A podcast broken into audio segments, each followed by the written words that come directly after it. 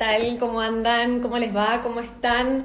¿Cómo andan todas por ahí? Bueno, espero que muy bien, que estén todas muy bien, que estén todas muy contentas, como estoy yo, de, hacer un nuevo vivo. Hoy es un vivo, la verdad que distinto, un vivo muy especial. Eh, estoy un poco nerviosa, la verdad que tengo que confesarlo.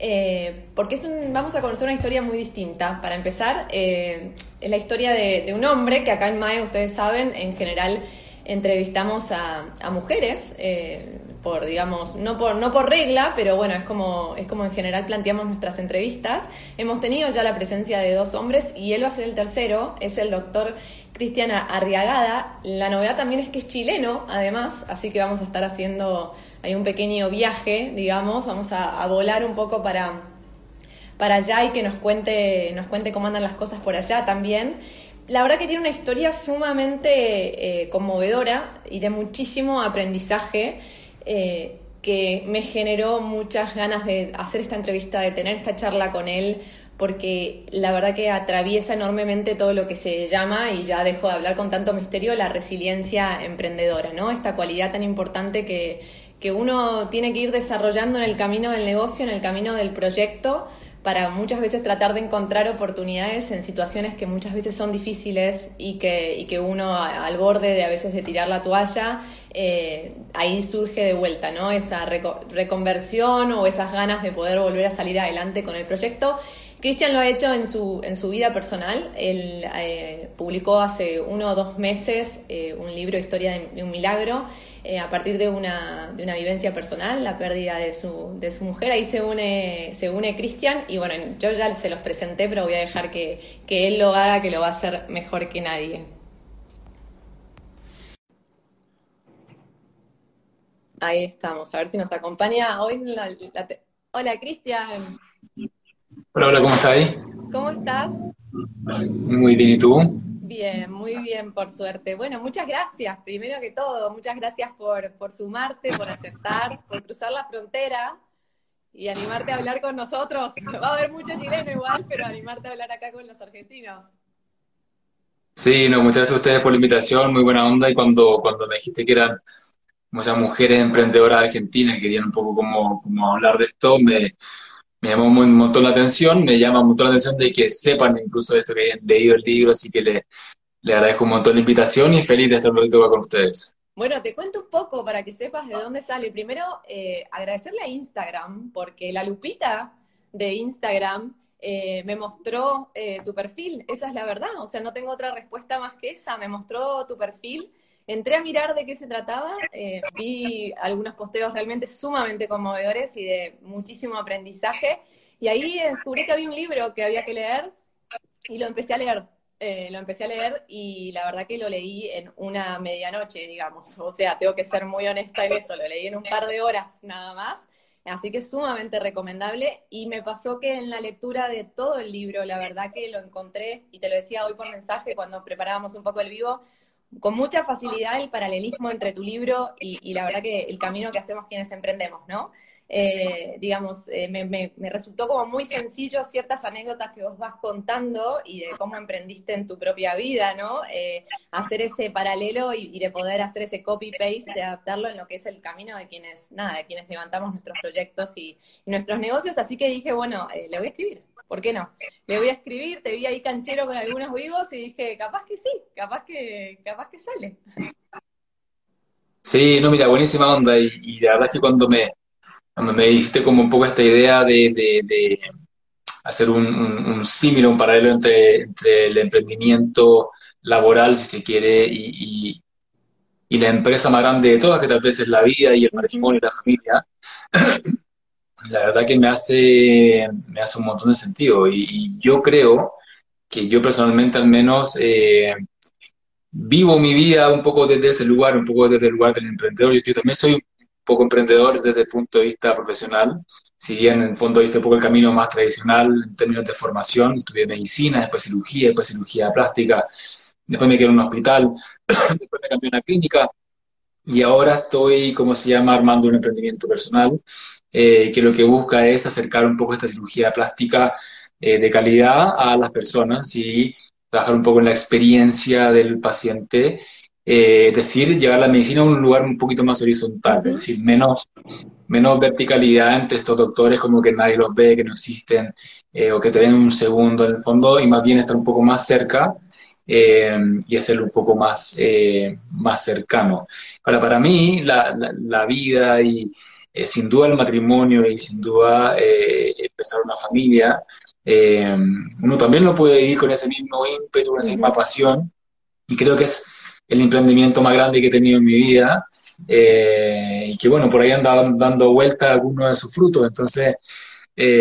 sí, es una maravilla y creo que, creo que hace muchísimo sentido experimentar las cosas en la vida con esa misma pasión, porque hace toda la diferencia del mundo. Completamente. Vos sabés que una de las cosas que siempre hablamos nosotras acá desde MAE es que emprender termina siendo una cualidad de vida, ¿no? O sea, no, no, es tanto el, únicamente emprende quien tiene un negocio o un proyecto propio, sino también se puede emprender fácilmente estando en relación de dependencia, ¿no? Tiene que ver con, eh, tiene que ver con esa característica de poder encontrar oportunidades en en, digamos, en situaciones difíciles, poder, digamos, eh, reinventarse y poder saber salir adelante, en definitiva, cuando, cuando la cosa está, está dura. Y vos sabés que leyendo el libro quiero empezar por, por esa palabra, ¿no? Por, por resiliencia, que es en definitiva la palabra que nos convoca hoy que, y que puso, digamos, eh, nada, que adelante la idea de esta, de esta charla. Me encantó la definición que vos das en el libro, la tengo acá a la derecha para no equivocarme, es de Lucy Home, no sé si se dice así. Bien. ¿El que, perdón? La, definición que vos das en el libro de resiliencia que, que transcribís. Ah, de Lucy, sí. Lucy eh, eh, empieza diciendo hay que aceptar en definitiva las, las cosas malas que nos suceden, ¿no? O sea, dejar de pelear contra la realidad muchas veces, ¿no?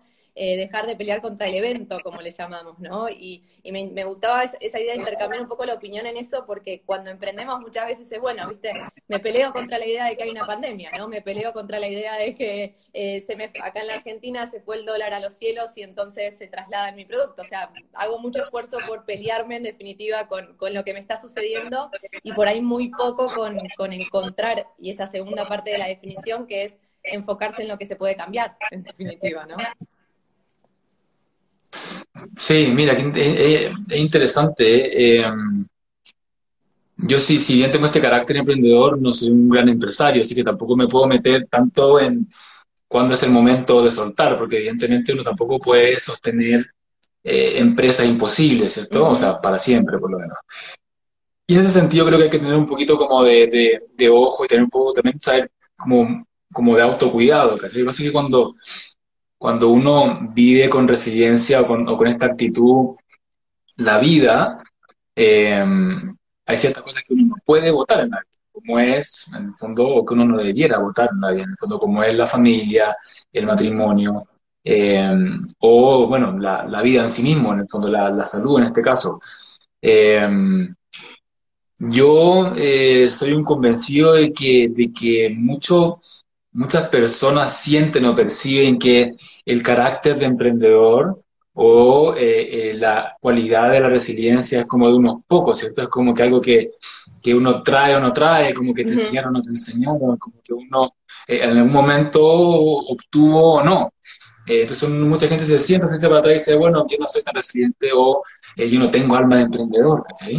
y lo interesante esto es que la vida en la medida que uno se lo permite, te va enseñando de que todos tenemos estas cualidades adentro eh, y todos tenemos la posibilidad de irlas desarrollando, irlas trabajando, en la medida que somos más o menos conscientes. Entonces yo creo que si llamo esto ahora como el, como al, como al fenómeno o al, a la experiencia más del emprendedor desde el negocio, desde el, desde el trabajo, eh, yo creo que uno no puede medir el éxito de las empresas o el éxito de los emprendimientos exclusivamente desde los frutos, es decir, desde, desde el éxito, ¿cierto?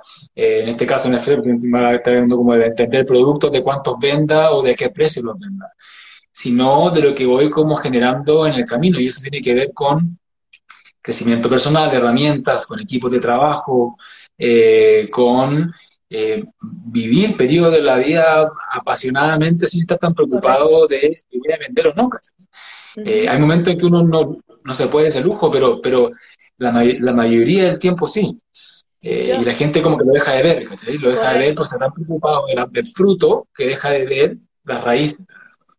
No, y escuchándote un poco, digamos, eh, coincido plenamente en, esto de, muchas veces creer que la resiliencia es para, algunos pocos privilegiados, ¿no? Y que, y que cuánto pasa, y, también es una lección de, tu libro, el, el, que a veces pasas la tormenta y, no sabes cómo sobreviviste, ¿no? Eh, y me parece que muchas veces pasa eso, como que vos tenés tu proyecto y de repente mirás para atrás y decís, che, esta yo la pasé, o sea, pude pasarla y en el camino me convertí en resiliente, pero probablemente no haya un punto en donde uno se levante y diga, hoy estoy siéndolo, ¿no? Sino que realmente es una línea que se va uniendo y que probablemente esa unión se produce en un día en donde sabes mirar para atrás y poder decir, miran todo lo que pasé y todo esto me llevó a estar a donde, a donde estoy hoy, ¿no?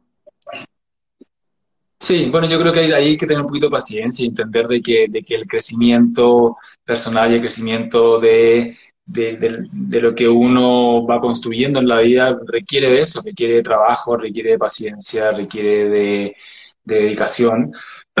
y, y de nuevo, si uno, si uno lo mira como con esa perspectiva de como de retrospectiva, siempre está esta charla como maravillosa eh, si no me equivoco, de, Steve Jobs, en el fondo que habla como de, uniendo los puntos, Como uno en el fondo mira para atrás en la vida y de repente como que uno todos los puntos y dice, en el fondo si todas estas cosas no hubieran pasado, yo hoy día no estaría sentado contigo o haciendo lo que hago. Sí, podemos contar eh, el, contexto en el que Steve Jobs dice eso, es porque se queda libre, ¿no? En, en la universidad empieza a tomar una clase de caligrafía. Me encanta que la traigas a escena porque yo la suelo repetir. Ahora es la culpa de Cristian que la estoy repitiendo. Voy a culparte a vos.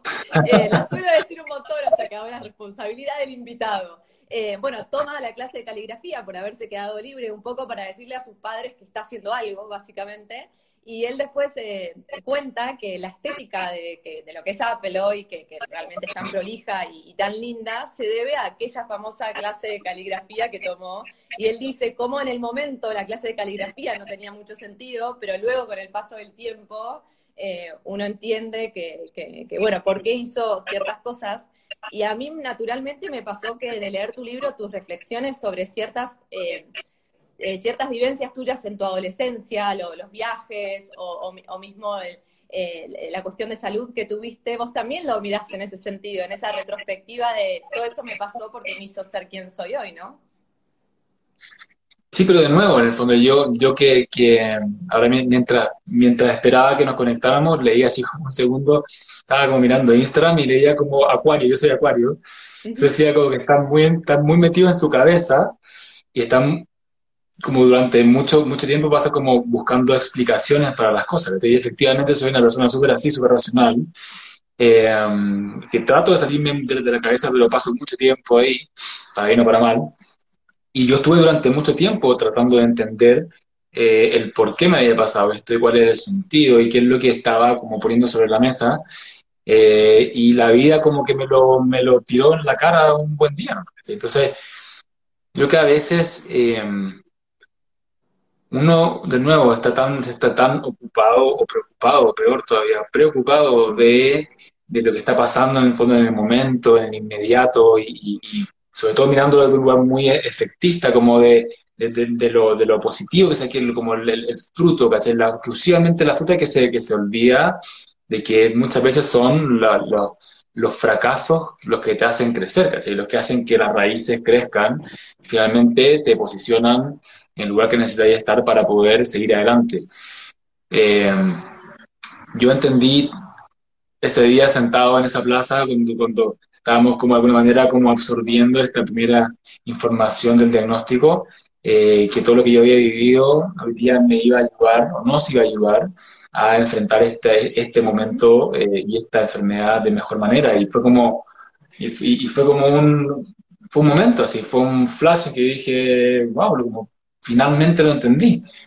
Ahora, tú puedes estar sentado al frente y decirme, bueno, esa es tu interpretación, yo lo veo de otra manera, es mejor tomarte los remedios, qué sé yo, cuando cada uno tiene su propia interpretación de las cosas. Eh, pero cada vez, esto es una cosa que decía mucho la Javier, en el fondo cada uno es el propio como eh, artista de su vida, Cada uno se cuenta el cuento, dibuja el cuadro de, de su vida como uno quiere. En definitiva. Exactamente, y tú puedes elegir en el fondo vivir de los dramas o podéis elegir, ¿cómo se llama?, transformar los dramas en cosas positivas. Ahí es muy interesante también del, libro algunas reflexiones que haces en, relación a hablarle del fracaso a Pedro y el ojalá te caigas mil veces, ¿no?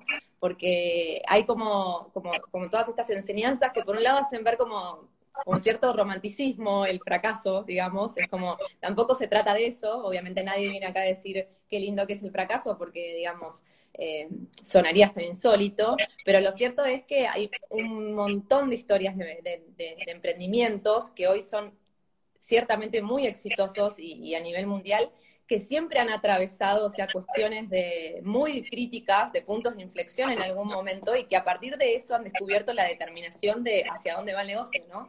y, se me ocurren acá un montón de ejemplos. Eh, para citar alguno, y que también siempre soy repetitiva, pero me encanta, es la, escritora de Harry Potter, ¿no? O sea, J.K. Rowling tiene una historia eh, de, chocarse contra, digamos, contra la pared un montón de veces a nivel personal y profesional, y, ella misma dice en un discurso que da en Harvard en que no fue sino ese, tocar el piso que le dio darse cuenta de, forma muy determinante que ella quería ser escritora, ¿no? O sea que, que también está, me encanta esa parte del, del libro en donde vos decís, no hay, no existe el éxito sin el fracaso, como que esa, esas caras, donde hasta incluso hablas de no existe conocer el verdadero amor sin antes no haber atravesado como el odio, también es una manera muy sana, digamos, eso es lo que digo, también muy sana de poder atravesar las coyunturas, en definitiva.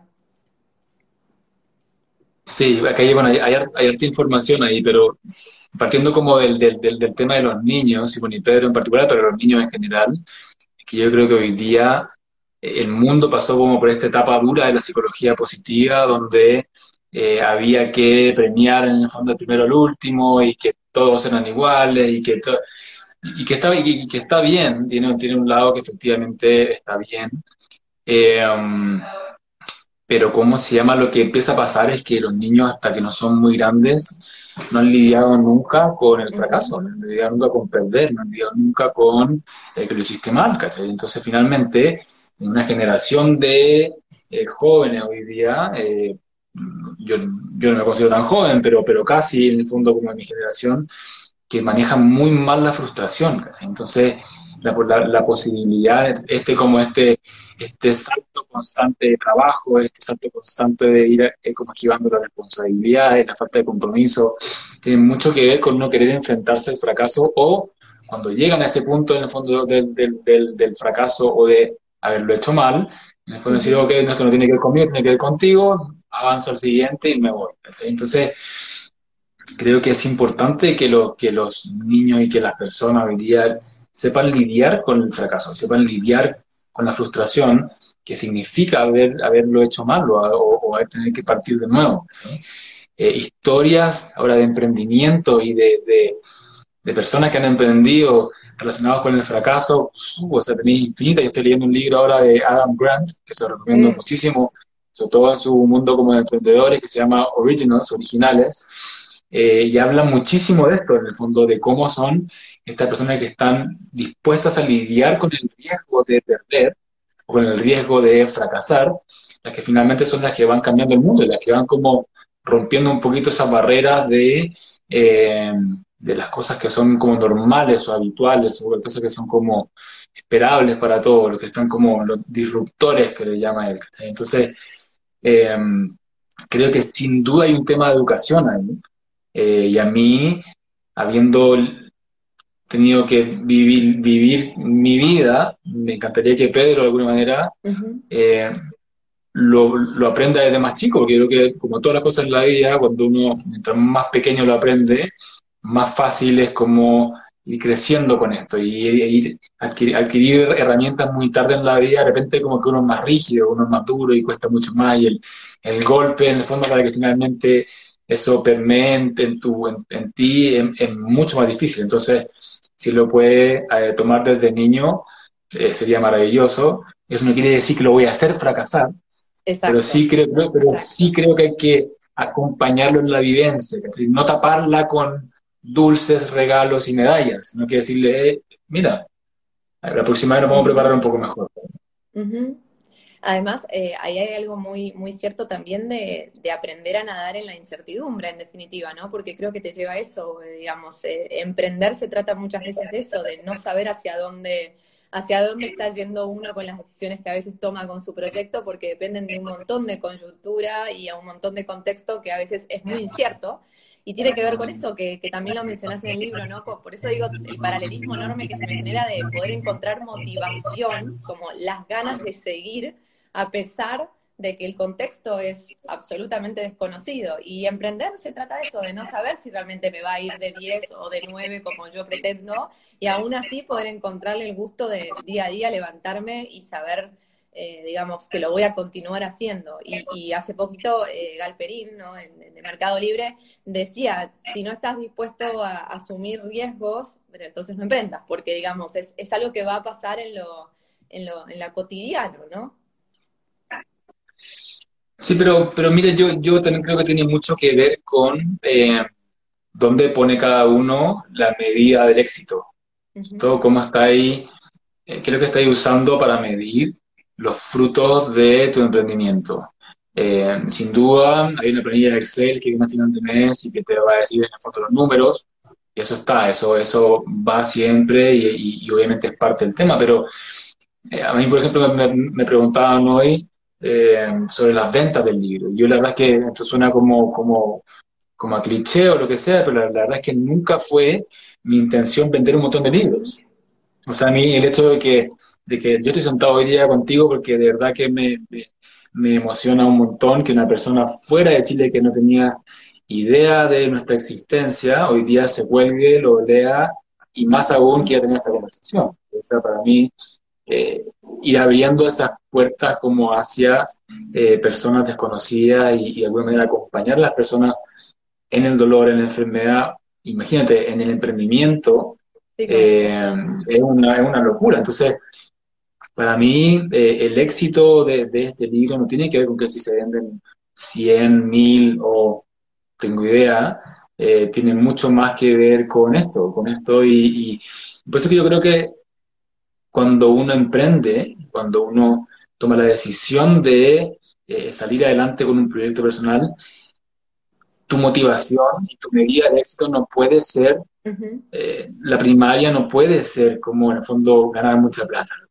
hay una, charla TED que mencionas vos ahí en el libro, ¿no? De contribuir más allá de nosotros mismos. En definitiva, esta, esta linda charla que, que citas vos y que, vale la pena escuchar, porque la verdad que tiene que ver con eso. Y acá también lo uno con, lo que escuché hace poco de, Marcos Galperín, que decía, digamos, quienes arrancan un negocio con el solo hecho de, de hacerlo por el negocio en sí mismo y hacerse de plata, digamos, para decirlo sin vueltas, probablemente fracasen porque, digamos, se te acaba la pasión, ¿no? Que es lo que te lleva a hacer porque haces las cosas, en definitiva, que es a, nada, conmover o a hacer la diferencia, emprender con un propósito, ¿no? Emprender con el propósito de ayudar, de cambiar vidas, de hacerlo más allá, y ahí no, nos, nos ayudan y nos apuntan más allá de lo comercial, en definitiva, ¿no? Y, y de realmente de eso, de atravesar y, de, y de tocar, en definitiva, vidas, haciendo lo que sea, porque a veces en tu libro es como como fácil de verlo, pero bueno, uno dice, bueno, por ahí yo hago ropa, ¿no? Y, en ropa, ¿cómo hago para uno? Pero en, cada cosa que uno hace, en cada producto, en cada servicio que uno presta,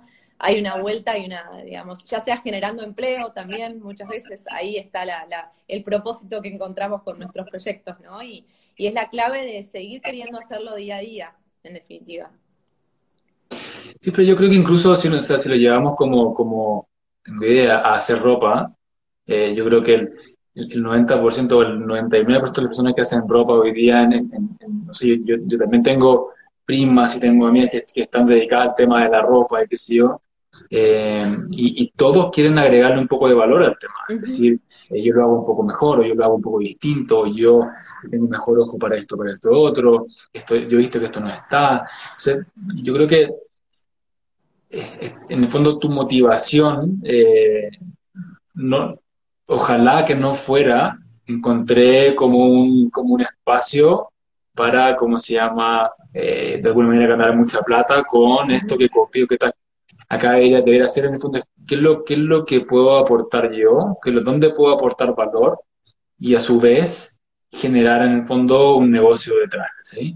Y ahí, en el fondo, espacio para eso. Y eso, esto, esto probablemente es lo más lindo, porque espacios para eso hay infinito. Día las necesidades en el mundo solamente crecen.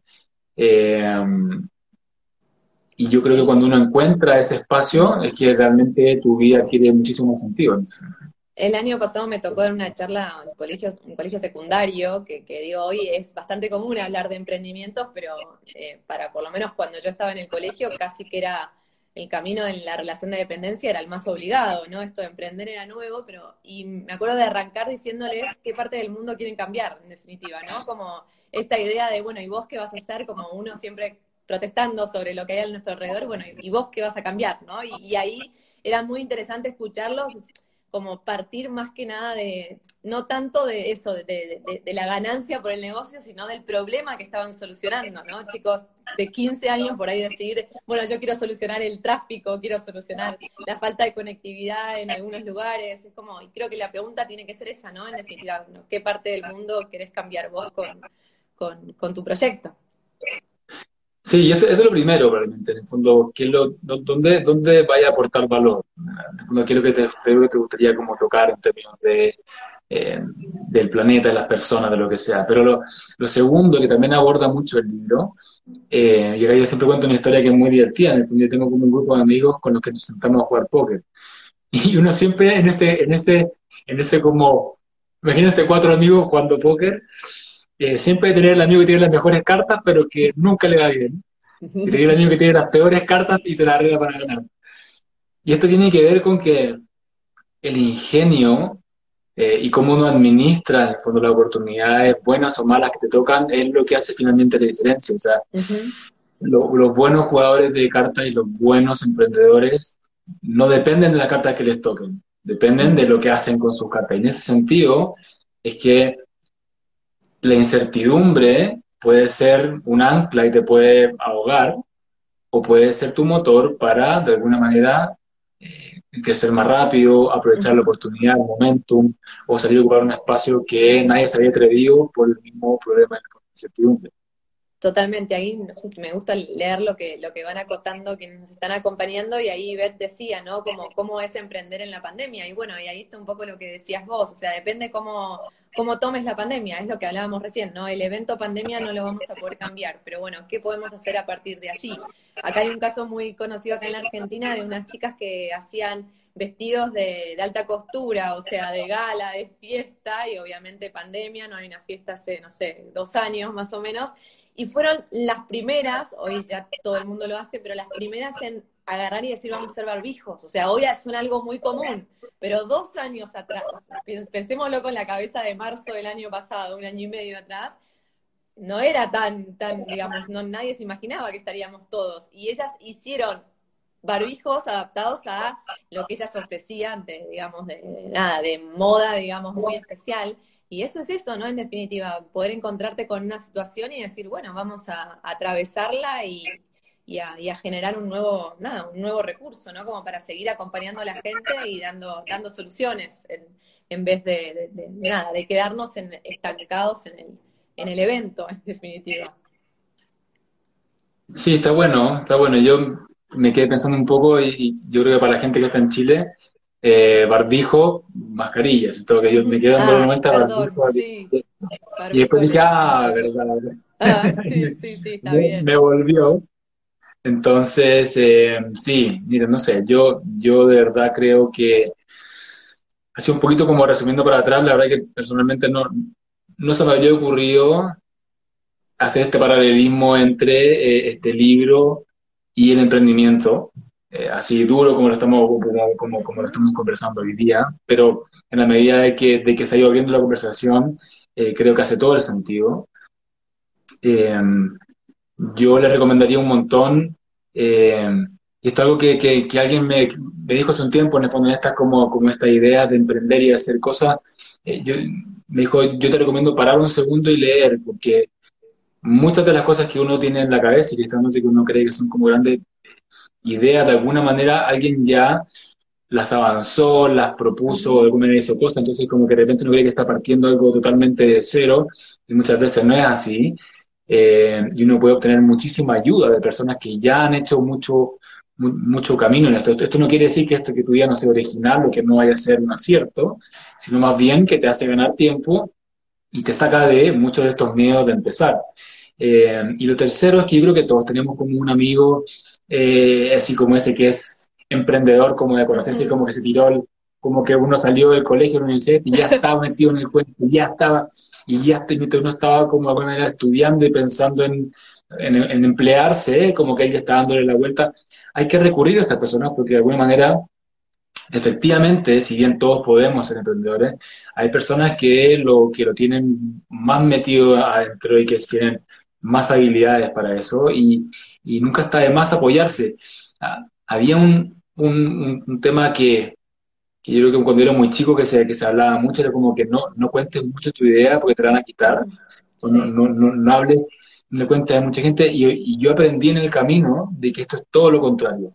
Y una cosa que se llama el pensamiento colectivo, tengo un amigo que se llama Lego Prieto, que tiene una charla maravillosa que se llama, en el fondo, la teoría del pensamiento colectivo, y es como cuando uno empieza como a comentar y a hablar y a permear, como que a transpirar en el fondo esta pasión, esta idea, este, este concepto de emprendimiento, es que se te empiezan a acercar en el fondo personas, se empiezan a acercar y te empiezan como a nutrir tu idea. Y finalmente, eh, la pega dura es eh, aplicar todo esto y finalmente es la ejecución. la idea en sí misma es el germen, pero si uno no la siembra en buena tierra, no le echa todos los días y está pendiente, en el fondo eso no, se transforma en nada. No, completamente. Hoy, por suerte, creo que un poco hemos evolucionado de, ese concepto que, coincido que hace unos años estaba muy instalado, el, callarse la boca, la, la idea propia, eh, hacia un concepto de más de emprender en red, ¿no? Del networking, de darse cuenta que estar codo a codo con gente que emprende es contagioso, digamos, y que, y que uno puede aprender de gente que emprende por ahí en rubros distintos, pero bueno, que sirve como método del caso para, para apropiarse de esos valores y de esa acción. Ahí recién preguntaban, probablemente de Argentina, eh, cómo adquirir el libro. Yo quiero contarlo que lo hice online, yo me lo descargué, o sea, ese fue mi formato. Había averiguado para que me lo mandaran, pero tardaba mucho y estaba un poco ansiosa, se ve. Así que lo hice online. Eh, y nada, en una pavada. No, no sé si vos querés agregar algo en eso, pero me lo descargué y enseguida todo perfecto. Sí, hay, dos hay, dos maneras como esenciales de hacerlo. Una es por busca libre y efectivamente eh, te, lo, te lo pueden mandar. Pero se puede demorar un poco, buscalibre.cl. Y si quieren en mi, en, mi, en mi perfil de Instagram está. Eh, y lo segundo es un poco lo que hiciste tú, uno se mete a Editorial Planeta, que es en el fondo la casa editorial del libro, y por ahí te permite bajarlo para, eh, el fondo, cualquiera de las aplicaciones o cualquiera de las plataformas habituales para, para, para leer libros, ya sea de Mac, de Apple o de Kindle o lo que sea. Pero vos, vos sabés que recién decías eh, que, que, te costaba un poco la asociación y para mí, a mí no hubo renglón, Cristian, que no me resultara como... te voy a poner dos ejemplos que por ahí vas a decir que como que forzada la interpretación, Agustina, pero realmente me resultó como instantáneo. Hay uno en donde vos decís, estamos esperando un resultado, decís vos, y me tuve que ir a operar. Y, y, vos no te imaginas la cantidad de vivos que tengo que hacer a veces yo, en donde hay que salir a la cancha a pesar de lo que hay allá detrás. Entonces, como que me sonó muy emprendedor eso, el, a veces el, el show must go on, ¿no? O sea, hay que seguir adelante a pesar de muchísimas cosas que nos acompañan como, como de momentos difíciles. Y me resultó instantáneo leer eso y decir, eso es así, o sea, muchas veces uno aprieta play, sonríe acá y a veces no es tan fácil del otro lado, ¿no? O, o digo, sale a vender y atender a un cliente y a veces es, nada, hay situaciones difíciles y me resultó como muy, nada, como instantáneo interpretarte de esa manera. Y la otra fue eh, tu, reflexión en, tener que largar las estadísticas, en tener que soltar los, los porcentajes, en verte obligado a eso para aferrarte a las ilusiones. Y a veces también, digo, de parte de los emprendedores tenemos que largar en la interpretación del Excel, a veces. O sea, estamos, eh, mm. somos millonarios de Excel, digo muchas veces yo, y a veces es como que hay que poder largar eso y aferrarse a otras cosas, porque por ahí va a andar más allá que el Excel no nos esté acompañando, ¿no? Entonces me dio como mucha idea cuando te leí, dije, esto es lo que a veces yo pienso, ¿no? O sea, en materia de emprendimiento. Por eso te digo que lo mío por ahí es forzado, Cristian, pero yo, cada palabra que vos decías, yo iba como diciendo esto, para mí eh, me, me, lleva a esta reflexión, digamos. No, y está bueno, yo creo que eh, efectivamente un poquito lo que, lo que lo que hacen estas historias personales cuando uno lee también como, como historias y biografías de repente de personas que, sé que han tenido historias muy marcadas por eventos, eh, uno, uno siempre lo tiende como a llevar a lo suyo y, sin duda que se te ve en el fondo ahí como la pasión por el tema y la pasión por el tema del emprendimiento y empujar a otra gente a que eh, busque su propio espacio en el fondo del emprendimiento. Claro, es evidente que uno lo, va a tender como, como a llevar hacia allá. Eh, pero de nuevo, volviendo como al principio, como donde, donde empezamos, yo creo que, que, no hay emprendimiento, como se llama, más grande que la vida, es más lindo que la familia. Entonces, eh, yo que si uno está dispuesto a, vivir la vida y a enfrentar la vida eh, con la pasión que uno de repente enfrenta, tengo idea, un partido de fútbol, y uno no puede entender cómo esta persona está plata para algunas cosas, pero vibra el domingo dos horas y media con el partido y después puede ser eternamente feliz o putear durante una semana. Eh, ah, si pusiera ese mismo ímpetu en su vida, en el día a día, qué, distinto sería. Entonces, em, yo creo que hay que como que resetear en el fondo un poquito como el, el, el, la parte más consciente decir, ok, yo voy a enfrentar mi vida y voy a vivir las cosas que pueda vivir en la vida, el tiempo que tenga, de esta manera. Eh, ah. Así sea una enfermedad o un emprendimiento. Una pregunta que me, que me, sale como obligada, que, que, no lo leí en el libro, pero sí te escuché en una entrevista contarlo. Eh, digamos, es, es, es, muy lindo y muy inspirador todo esto, pero hay, hay momentos de catarsis, o sea, hay, momentos de queja, ¿no? O sea, ¿cómo, ¿cómo lo interpretás vos a eso? Porque digo, hay momentos, y me acuerdo uno muy puntual mío, voy a contarlo, eh, enero de este año eh, se me rompe la computadora, eh, pierdo absolutamente todo lo que estaba trabajando y me acuerdo ir al medio, estaba en la casa que tienen mis papás en una quinta, a ir al medio de la quinta a gritar a los todos los cielos y universos que me rodean por que se me obviamente no era la computadora, era un dato, pero fue un momento muy explosivo en donde necesité como, como realmente, y ahí digo, ¿cómo, cómo manejás eso vos y cuál es como, porque e, es válido tener un momento de, de catarsis, siempre sabiendo después volver al eje, ¿no? Y volver a decir, bueno, ahora hay que seguir adelante, pero ¿cómo te llevas vos con eso en definitiva? Sí, mira, buena, buena pregunta y, da, puede dar un rato largo. Yo, yo no soy el mejor ejemplo de esto. Eh, soy, siempre he sido una persona como bien, bien para adentro, que le cuesta un montón como eh, compartir esta parte.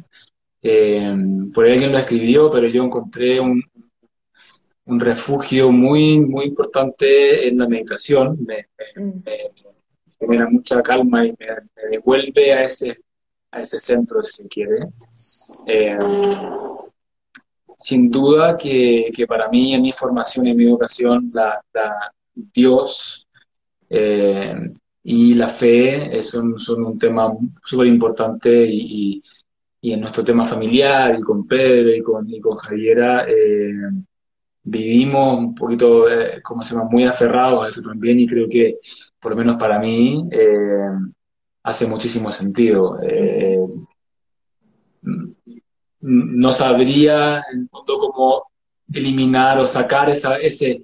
Pues, mucha gente te va a decir yo no creo en nada o no sé qué, pero, pero, pero para mí es, es, como una cosa medio como indivisible, como que es, es una parte tan metida por todos lados, entonces no, no hay cómo sacarlo. Em, pero sí, no te voy a mentir de que, de que por ejemplo, este libro, eh, con todo lo lindo que, que, ha traído, eh, ha sido una súper carga emocional también, O sea, me, ha pegado durísimo. Eh, se cumplieron dos años de, la muerte de Javier hace poquito. Daba un dolor de cuello, un dolor de hombros, no podía dormir. Eh, daba un dolor así como en el pecho y no sabía si estaba teniendo un infarto. Dije, bueno, si dura más de un día, porque ya, ya no fue. Eh, entonces, sí, eh, te, te, pasa la cuenta. Y ahí yo creo que uno, en la medida que va creciendo y que, que va de bueno, navegando estas cosas, mientras más consciente es, eh, más, más herramientas empieza a buscar para, para desahogarse, para salir, y puede ser gritar, puede ser llorar, puede ser a conversar con alguien, puede ser tirar piedras que se lleva al lago, o puede ser, anda a saber, tú salir a correr, casi. O pero de que uno tiene que encontrarse con sus eh, vías de escape, con sus vías de salida, porque lo que no podía hacer, lo que te hace muy mal, es comérselo todo y poner en el fondo la cara así, y como que no, que no pasaba nada, cuando en verdad eso te está comiendo por dentro. Finalmente te, te destruye nomás. Cristian, ya llegando, no, te quiero robar mucho más tiempo, pero quiero llegar a una parte que, me resultó muy especial eh, del libro, en realidad es, una frase de, Javiera, eh, y ella dice la frase, gracias, eh, la quiero leer literal, gracias cáncer por sacar mi mejor versión. Y vos sabés que esa frase, y también probablemente parte de mi, interpretación, que me lleva siempre a lo mismo, hice hace, hace, un, poquito un, vivo con, Malena Pozobón, Malena es argentina, es mendocina, eh, ella tiene síndrome de Down, es periodista, y, cuando le envié la entrevista yo le pregunté qué había sido lo más importante eh, y lo más encantador que le había pasado en su vida profesional, eh, me respondió tener síndrome de Down, porque yo gracias a que tengo síndrome Down hice todo lo que puedo hacer y cuando leo esa frase de, de Javiera no pude sino como conectar y entender como la grandeza de las personas a la hora de abrazar eh, momentos tan difíciles para sabiendo que eso después los ayuda a convertirse en, en, en, quién, en quienes son hoy, ¿no? En quienes son hoy a nivel vida y después también adaptándolo a los emprendimientos, saber adaptarlo, abrazar los momentos difíciles para que el emprendimiento saque lo mejor de sí, ¿no? Sí, mira, si bien no hay, no hay una pregunta ahí, pero, pero bueno, la Jera tenía esta lucidez de, de, ideas y de, comunicación, casi muchas veces como que ella no, yo que no me veía la, la, totalidad del impacto de lo que escribía o lo que decía o de lo que comunicaba, pero había una lucidez y una profundidad detrás que hoy día, los dos años después, en el fondo, habiéndolo escrito en el libro, es como claro, tiene una infinitas dimensiones, o sea, es, muy, potente. Como que me gustaría como, para, para, ir cerrando, como una, de, las, de, las, de las cosas más importantes que entendí yo después de, todo este proceso, eh, es que cuando, cuando, uno se, cuando uno ve la vida como, como, en, como en una, una manera más plana, uno se imagina que amor y odio, amor y, y, pérdida están como en extremos separados del, del, espectro, eh, cuando en realidad están juntitos, están pegados. Y mientras más amor hay, más grande va a ser la pérdida y mientras, mientras más luz haya, más potente va a ser la sombra después. Eh, entonces cuando uno empieza a entender de que, de que si tú estás planificando un éxito en el fondo gigantesco, el, fracaso de ese éxito va a ser igual de grande. Si uno está, yo creo que el, que el tema de tener hijos probablemente, y en ese sentido tu emprendimiento puede ser tu hijo también, eh, en la medida de que uno, mientras más grande es, como que más grande es el miedo, porque ahora qué le va a pasar, ahora qué le va a estar haciendo, ahora qué habrá comido, qué le va a caerse.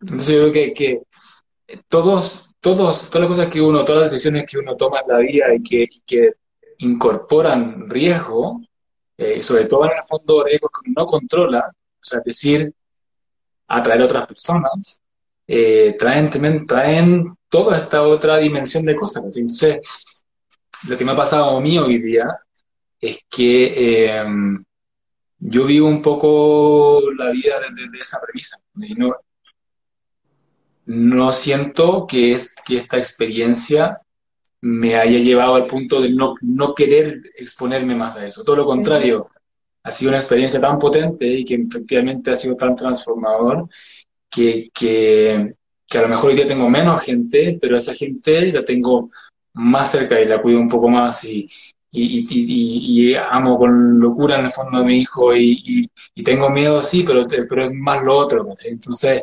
eh, yo, yo creo que efectivamente uno, uno en la medida que entiende o que, vive la vida o lo visualiza de, esta manera un poco más circular y menos plano, es que adquiere otro sentido y uno convive con las pérdidas, uno lo, acepta y si intenta salir adelante un poquito más lo que me viene, me viene a la mente es aprender a soltar, en, definitiva, ciertos escenarios catastróficos que a veces nos acompañan de por sí, ¿no? El, siempre tener miedo a que pase algo negativo necesariamente, no porque uno pueda ser dueño de que vaya o no pasar, pero aprender a soltar que las cosas van a ser necesariamente catastróficas, digamos, y que bueno, después la vida vaya a darnos los, las alegrías, las sorpresas o lo que tenga que ser, pero dejar de vivir en definitiva con, ese escenario catastrófico de que siempre va a pasar algo que, no, es lo que no es lo que yo quiero. Y, y, una última reflexión creo que que, también deja, deja Javier en un montón de sus frases es no tener miedo, en definitiva, a, mostrarnos vulnerables. Me parece que también eso a mí me, me conmovió profundamente porque muchas veces uno quiere con su proyecto mostrar un montón de cosas y, teme por ahí mostrar que a veces las cosas no funcionan necesariamente como programó, ¿no? Y esa vulnerabilidad, ese costado de, poder mostrar, bueno, che, esto no funcionó, hay que cambiar, hay que saber adaptarse, nos hace crecer, en definitiva, ¿no? Nos hace crecer como personas y, y obviamente como, como profesionales.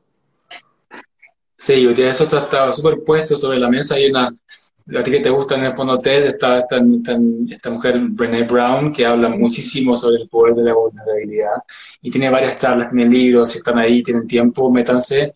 Eh, yo soy un fanático de, de, la buena oratoria y la gente que comunica bien, así que yo alguna vez soy, eh, ahí estoy siempre buscando gente nueva me, me, leo los libros, así que creo que vale muchísimo la pena.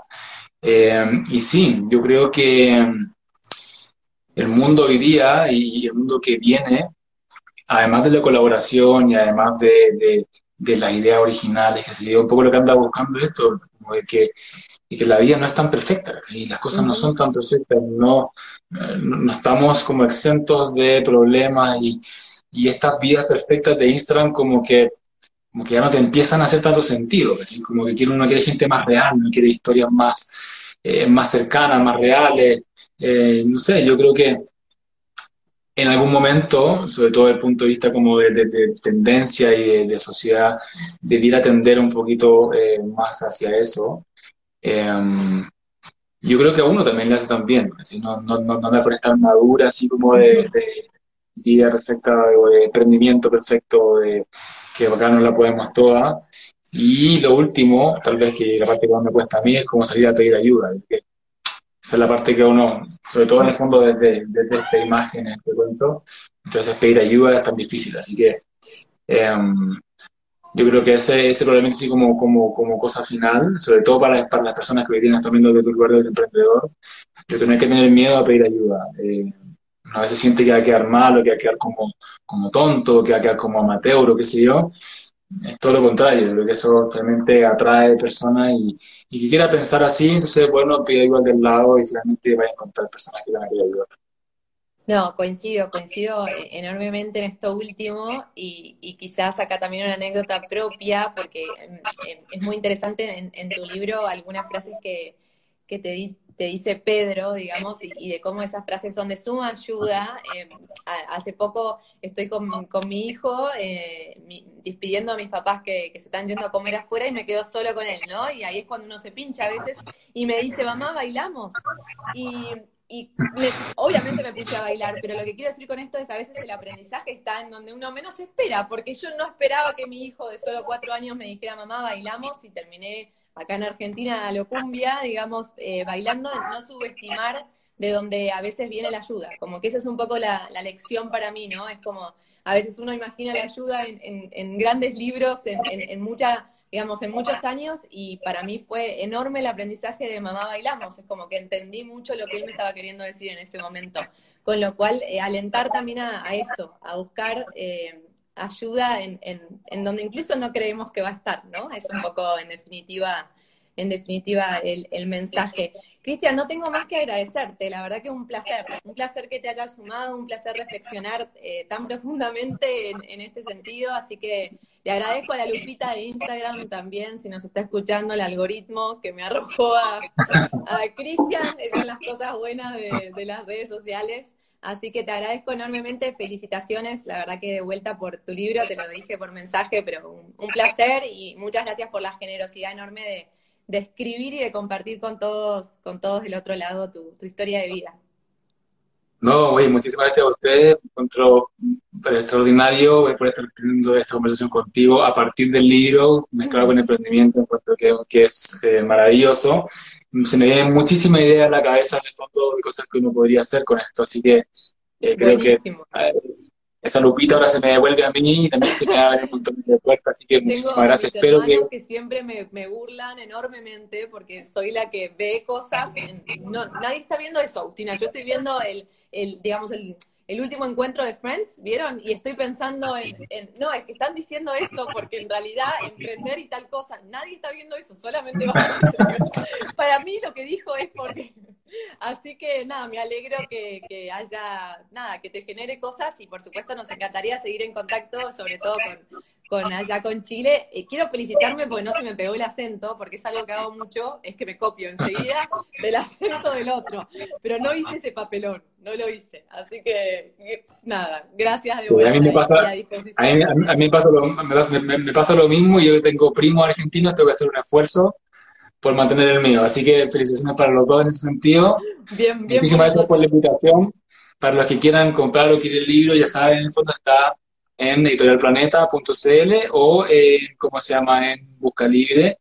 Eh, así que yo feliz de ayudarlos en lo que necesiten, me escriben por Instagram o por lo que sea. Le agradezco de nuevo el tiempo, muchísimas gracias, ha estado muy entretenido y espero nos volvamos a ver pronto.